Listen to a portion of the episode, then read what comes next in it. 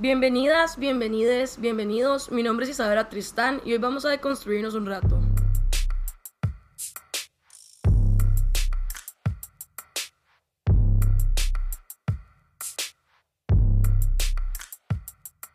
El día de hoy vamos a tocar un tema que siento es bastante común o tal vez presente en la vida de todo el mundo, que es editar el cuerpo y el rostro de una, uno o une en las fotos que uno pone en redes sociales. Esto puede ser Photoshop, hay otras aplicaciones como Facetune, cosas así, ¿verdad?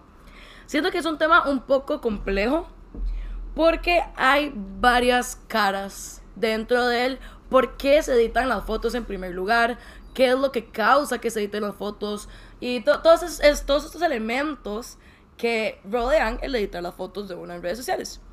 Ahora, siento que se ha normalizado mucho el editar las redes sociales.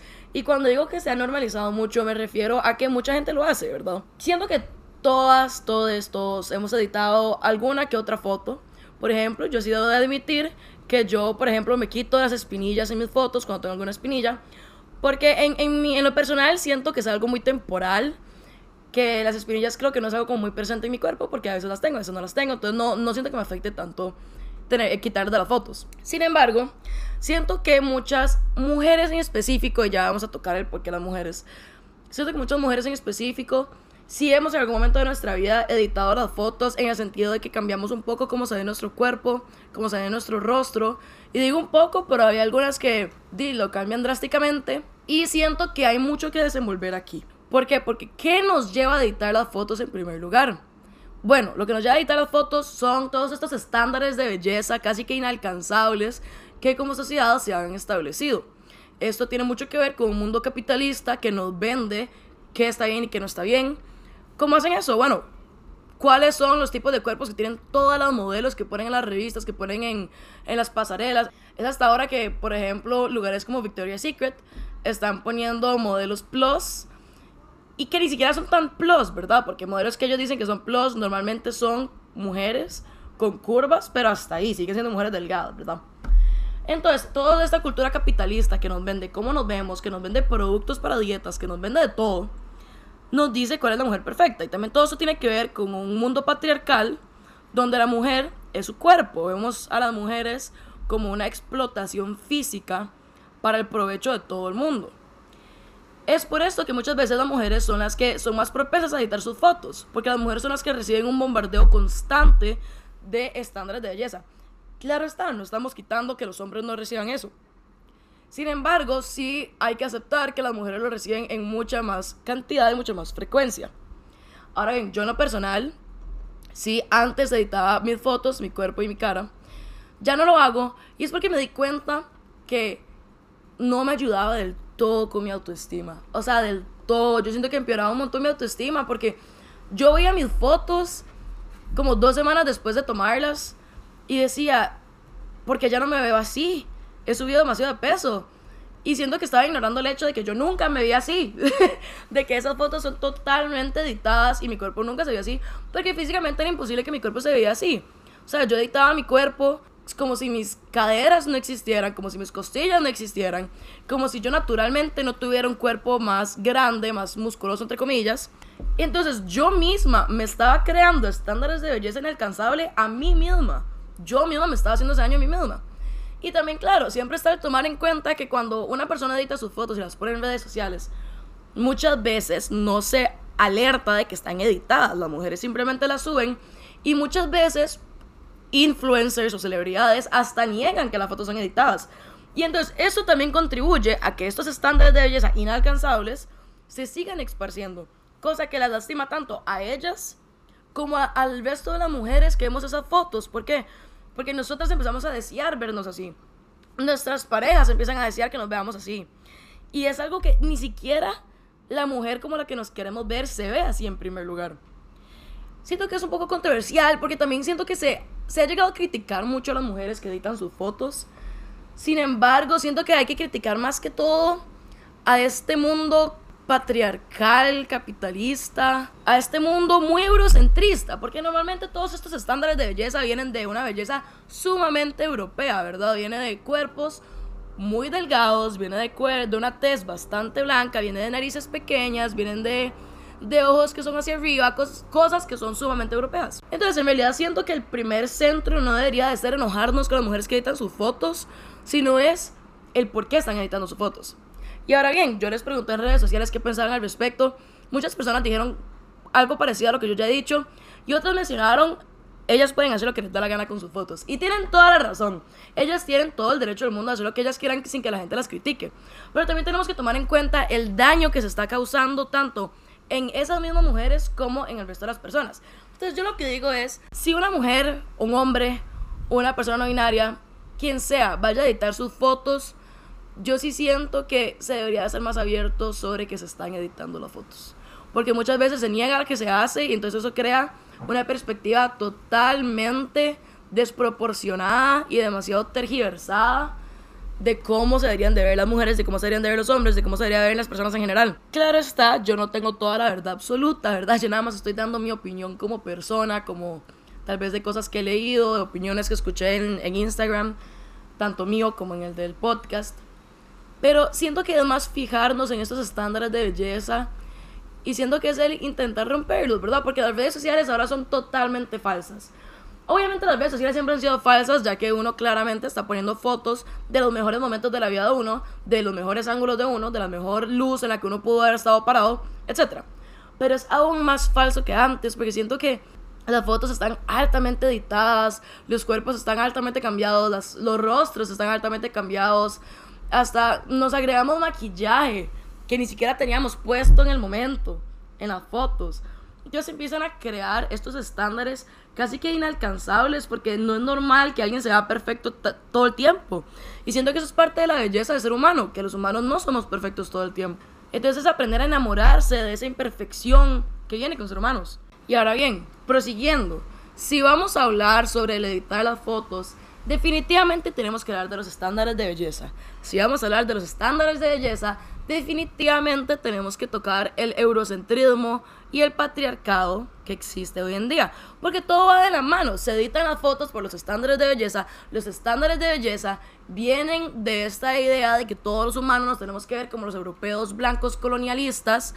Y también estos estándares inculcan porque las mujeres desde pequeñas se nos enseña que tenemos que ser delicaditas, que tenemos que ser hermosas, que todo el mundo nos tiene que amar, que tenemos que ser perfectas, etc. Entonces, primero toquemos los estándares de belleza. Es muy curioso ver cómo los estándares cambian a través del tiempo y eso hace que las personas también cambien a través del tiempo, ¿verdad? Porque, por ejemplo, en los 80s, en los 70s, los labios grandes no eran una moda. Los labios grandes más bien se veía como algo feo. Aquí también entramos mucho en el racismo, ya que los labios grandes normalmente están en las personas negras y más bien siempre se les, se les vio feo y se les hizo aparte por tener labios grandes, pero eso es otro tema. Eh, los labios nunca fueron una moda. Entonces, todas las modelos del momento tenían labios relativamente pequeños, por decirlo así, delgados. Las mujeres querían tener labios delgados. Las cejas que estaban de moda en esa época eran cejas sumamente delgadas, casi sin cabello del todo. Entonces, todas las mujeres vivían depilándose las cejas a mano poder, sacándose las cejas con pinzas, para ver si como todas estas modelos que se estaban poniendo al frente, con cejas sumamente delgadas, algo que también es sumamente europeo, algo que es sumamente blanco. ¿Por qué? Porque ellas querían apegarse a lo que la gente les decía que tenían que verse. Hoy en día los labios grandes están de moda, las cejas grandes están de moda. Entonces, ¿qué es lo que hacemos todas las mujeres? Las mujeres y los hombres también, no me malinterpreten, pero estoy hablando más que todo de mujeres, porque ahorita vamos a hablar del patriarcado. Pero las mujeres ahora ha sido una moda inyectarse los labios. Yo siento que es casi normal, es sumamente común que alguien te diga, ah, sí, yo me inyecté los labios para que sean mucho más grandes. Ahora la gente se está tatuando las cejas para que sean mucho más grandes. ¿Por qué? Porque son los nuevos estándares de belleza. Y siento que hay algo que siempre nos han dicho, porque siento que es algo sumamente irracional, es que todos los humanos somos diferentes. Entonces no tiene sentido intentar apegarse a un estándar de belleza en específico, ya que uno es algo sumamente volátil, que en una cuestión de cinco años pueden ser dos estándares de belleza totalmente diferentes, y dos, como las personas son diferentes, nunca todo el mundo va a encajar con ese estándar de belleza, ¿saben? Y ese estándar de belleza siempre es impuesto por la élite, siempre es impuesto por las grandes compañías, por las personas en el poder que normalmente son hombres y normalmente son hombres blancos, son impuestas por las personas que se van a beneficiar de todos estos estándares de belleza y de todas las inseguridades que estos estándares de belleza les van a causar a las mujeres. Y ahora, ya que menciona tanto a las mujeres, quiero tocar el patriarcado. Algo que vamos a tocar más adelante del podcast, que yo he tocado en varios videos, es el patriarcado le afecta a todo el mundo. Hombres, mujeres, personas no binarias, a todas las personas nos afecta el patriarcado. Sin embargo, las personas que más sufren por el patriarcado son las mujeres. ¿Por qué? Porque la minoría en este caso es la mujer. A la persona que siempre se la ha oprimido es a la mujer. A la persona a la que se le negaron derechos, a la cual se le hicieron estereotipos súper dañinos, a la cual se le daba da salarios más bajos, todo esto son las mujeres. Ahora bien, los hombres también se ven afectados por el patriarcado. Y este patriarcado que está hecho para beneficiar a los hombres, también los daña. O sea, es, un sistema que no beneficia a nadie. Y entonces aquí es donde entramos en todo esto de querer encajar con los estándares de belleza. ¿Por qué? Porque los hombres también sufren de esto. Podemos ver a muchos hombres con inseguridades, que quieren ser todos los hombres tratando de verse como Capitán América, como Batman, literalmente. Pero siento que no es un bombardeo tan constante como el que perciben las mujeres. ¿Por qué? Porque a los hombres en realidad nunca se les ha visto de una manera tan, tan superficial como a las mujeres. Obviamente a los hombres también se les sexualiza y toda la vida se les ha sexualizado, pero es que las mujeres reciben un nivel de, de sexualización que en serio es una tontería. Y esto nace del hecho de que en una sociedad heteronormativa, o sea, donde ser heterosexual siempre ha sido la norma y la gente ha sido abiertamente heterosexual la mayoría de las veces, los hombres siempre han tenido un pase para poder sexualizar a las mujeres. Los hombres siempre han podido hipersexualizar a las mujeres sin que se vea como algo malo, sin que se vea como algo negativo. También se les ve como que eso es parte de su biología, como que eso es parte de ser hombres. En cambio, a las mujeres siempre se nos satanizó ser personas sexuales. Cuando las mujeres tienen relaciones sexuales constantemente, se les ve como mujeres promiscuas. Cuando las mujeres sexualizan a los hombres porque los ven muy atractivos o lo que sea, se les ven como, como grotescamente. En cambio, a los hombres se les ve como una actitud totalmente normalizada. Por esto mismo, se ha acostumbrado a hipersexualizar a las mujeres. En revistas, en la televisión, las pasarelas, en todo lado. Se ha acostumbrado a hipersexualizar a las mujeres porque eso es lo que se ha hecho toda la vida. Podemos hasta verlo como, por ejemplo, con las personas bisexuales. Las mujeres bisexuales son hipersexualizadas y reciben una bifobia de parte de la mayoría de las veces hombres heterosexuales que proviene de ellos sexualizando las relaciones que ellas tienen entre ellas. Eh, o sea, como mujeres con mujeres. En cambio, a los hombres bisexuales viven la homofobia que viven también los hombres gays. ¿Por qué? Porque se les ve como menos hombres. Entonces podemos ver la diferencia de que siempre hay una discriminación, sin embargo la de la mujer siempre es tirándose a sexualizar, la verdad. Entonces, como a la mujer siempre se les ha sexualizado mucho, desde pequeñas nos enseñan a que físicamente tenemos que ser bonitas, físicamente tenemos que ser atractivas. Siempre que recibíamos, bueno, por lo menos a mí me ha pasado que siempre que yo cuando era pequeña recibía cumplidos, siempre era, qué chiquita tan bonita. Fijo, tenés a un montón de hombres detrás tuyo. Siempre eran ese tipo de cumplidos, mientras que los hombres siempre eran como cumplidos como, no sé, como que inteligente, que, que energético, que gracioso, que deportista, cosas así. Y como desde pequeña se nos ha enseñado a querer cumplir con esos roles donde nos sexualizan, donde solo se ve nuestro físico, crecemos en querer entrar en esos estándares de belleza y por ende crecemos siendo sumamente inseguras porque los estándares de belleza que se imponen nunca han sido naturales. O sea, en los noventas las modelos que estaban de moda ahora tienen el apodo de las bebés de cocaína porque ellas eran tan, tan, tan delgadas que la mayoría o eran anoréxicas o eran bulímicas o hacían drogas para poder verse de una manera demasiado delgada, cosa que no era sano para nadie, ni siquiera para ellas ni para la gente que las veía. Ahora más bien son cuerpos totalmente desproporcionados con caderas y glúteos gigantes, una cintura sumamente pequeña, con un abdomen sumamente marcado y unos pechos también gigantes, ¿verdad? Eso no es, o sea, es casi imposible que alguien tenga un cuerpo así todo el mundo se ha tenido que operar para poder verse de esa manera. Entonces, por eso es que las mujeres sufrimos más que los hombres de eso, por la misma razón de que siempre se nos ha sexualizado. Y no sé, siento que el, el Photoshop, el editar las fotos, va demasiado hacia eso, a los estándares de belleza, a una sociedad patriarcal y ahora adentrándonos a los estereotipos eurocentristas. De toda la vida siempre todos estos estereotipos han sido sumamente eurocentristas. Podemos ver en los 90 con estas modelos tan delgadas que yo estaba mencionando. El ser tan delgado es algo muy europeo.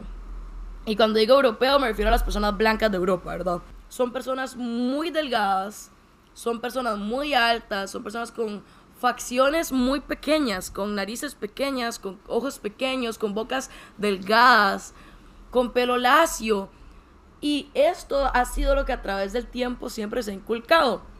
Ahora se están empezando a meter ciertas cosas que tal vez no son tan eurocentristas, como por ejemplo los labios grandes que estábamos mencionando o los glúteos grandes.